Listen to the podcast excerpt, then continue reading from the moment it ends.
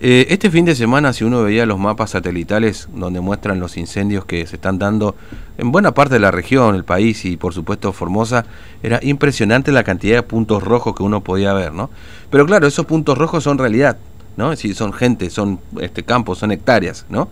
Eh, y donde se vivió un momento muy, muy, muy complejo fue la zona de la ¿no? Vamos a conversar justamente con Otto Nenning, es un este, ganadero ahí que, tiene algunos campos en la zona de la ICI. Nenning, buen día, ¿cómo le va? Fernando lo saluda, ¿cómo anda? Buen día, ¿qué tal Fernando? ¿Cómo anda? Bien, nosotros muy bien, por suerte. Ustedes, bueno, no la han pasado muy bien el fin de semana con esto de los incendios, me, me, he enterado. ¿Cómo, ¿Cómo estuvo la cosa ahí por la zona de la ICI? Sí, es cierto, mire, este, nosotros tenemos un campo arrendado mm. en la zona del Angelito, entre Tatané y Misión Lacey, y el día jueves se desató un incendio, mm. este, el fuego ingresó este, desde el, a ver, el lado este, norte del, del establecimiento, el establecimiento está ubicado sobre la ruta 1, sí.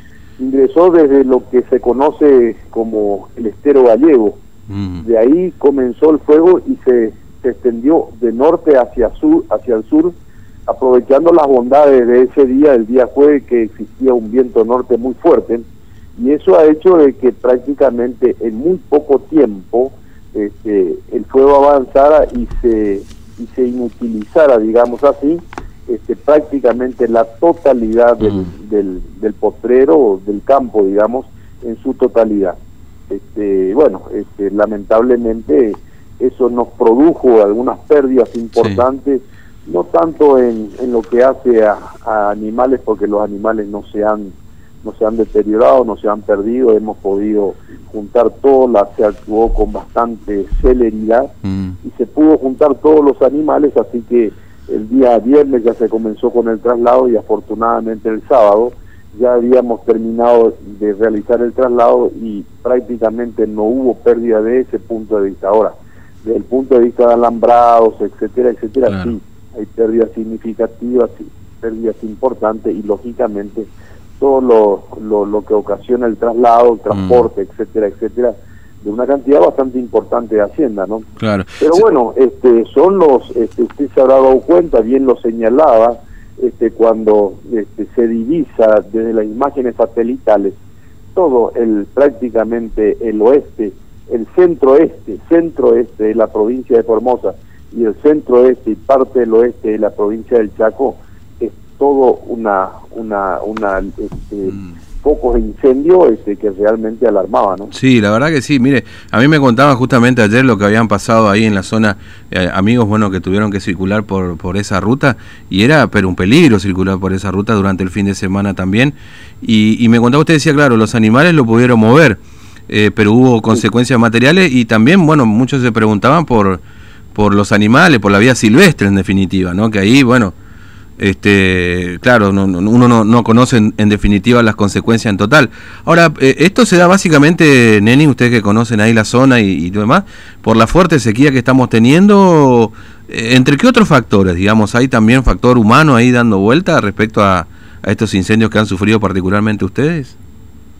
Mire, este, en esto, este, sí, este, contribuye mucho este, la, gran sequía que tenemos, hace, imagínense, hace cinco o seis meses que no llueve en condiciones realmente este, normales, este, si bien son esporádicos, chaparrones lo que caen, pero no alcanzan este, para satisfacer las necesidades este, de los de los campos para reponerse y para poder producir materia verde que es la que menos posibilidades tiene de, de, quemazones. No así el material vegetal ya este, este, seco, que es así, prende con mucha facilidad. Y bueno, y en estos casos este, contribuyen un poco de todo, un poco también este, la desaprensión de la gente, este, también este, los cazadores furtivos, este, en fin, este, hay una serie de mm. factores que inciden lamentablemente negativamente, ¿no? Y esto es muy difícil de controlar porque cuando se desata el fuego, este, por ahí a lo mejor la persona no tiene malas intenciones, pero bueno, termina ocasionando daño como el que estamos señalando que mm. realmente son importantes. Y lo que decía usted también es el tema de, la, de todo lo que sea la vegetación y todo lo que tenga que ver con la vida silvestre, ¿no? Los animales que, que realmente este, se ven muy perjudicados, Claro. Eh, yo creo que los daños en esto no solamente materiales, sino también ecológicos, son muy muy significativos. Mm. Ahora, ¿estuvo muy cerca del casco de la estancia, digamos, del campo o todo este fuego? ¿Hubo preocupación por eso también, Nenin? ¿O ¿Ahí o particularmente algún vecino? pero afortunadamente no. En, los corrales, lo, el, las aguadas este, y lo que tiene, tiene que ver con las casas, el edificio, el material, no hubo ningún tipo de inconveniente. Solamente mm. la parte este, de pasturas de, campo natural, digamos. Claro. Ahí en esa zona hace no mucho tiempo también estaban con un problema con, con, con algunos desbordes y problemas por porque por, el agua, digamos, ¿no? En la zona del, del gallego, ¿no es cierto? Tal, Ahí el... tal cual, tal cual. Esa zona este, este, tuvo problemas este, de anegamiento este, no hace mucho tiempo. Este, yo este, tengo conocimiento porque este, los productores de la zona este, han sufrido esas consecuencias este, y se han hecho varias reuniones para tratar de morigerar el tema este, vinculado con el exceso hídrico. Este, en ese momento había un excedente de agua muy, muy importante que hacía que prácticamente los caminos internos que llegaban a los establecimientos, a los puestos, estén totalmente anegados y donde se hacía sumamente dificultosa el, el manejo de la hacienda. Este, es cierto, este, de esto no hace mucho, ahora mm. cosa de 6, 7 u 8 meses, un año, no más de eso, este, se ha tenido, incluso le digo más, este, para su conocimiento, eh, usted seguramente debe saber, pero estamos a, yo no sé si no terminó ya el, eh, una emergencia, este, una emergencia agropecuaria por exceso hídrico. Mm. Este, y, sin embargo, mire, estamos terminando la emergencia que finaliza ahora este, y ya estamos ya con una sequía que seguramente va a haber que este, solicitar una emergencia por sequía, por, por déficit. Mm.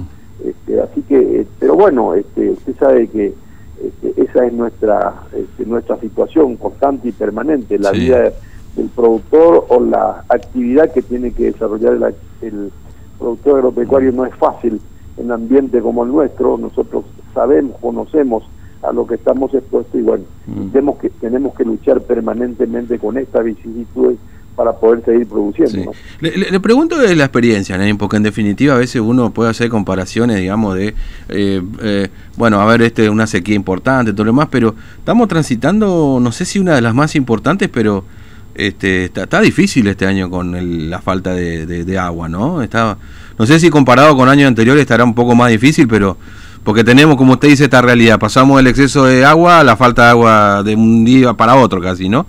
Este, eh, ¿Cómo lo ven este año particularmente ustedes? Bueno, este año lamentablemente no es un año fácil, como bien decías, este, un año complicado, este, porque las perspectivas que hay para los próximos meses tampoco mm. son este, lo suficientemente auspiciosas, lo suficientemente esperanzadoras.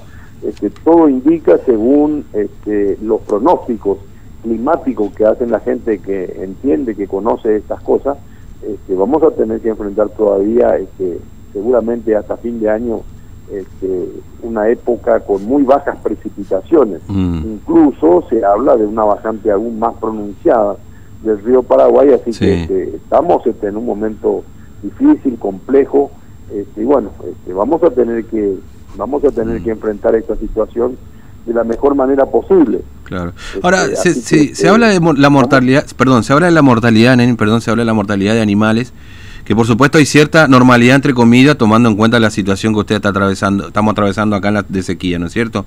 Eh, ¿Esa mortandad es la, habitual, digamos, que se da en esta época del año?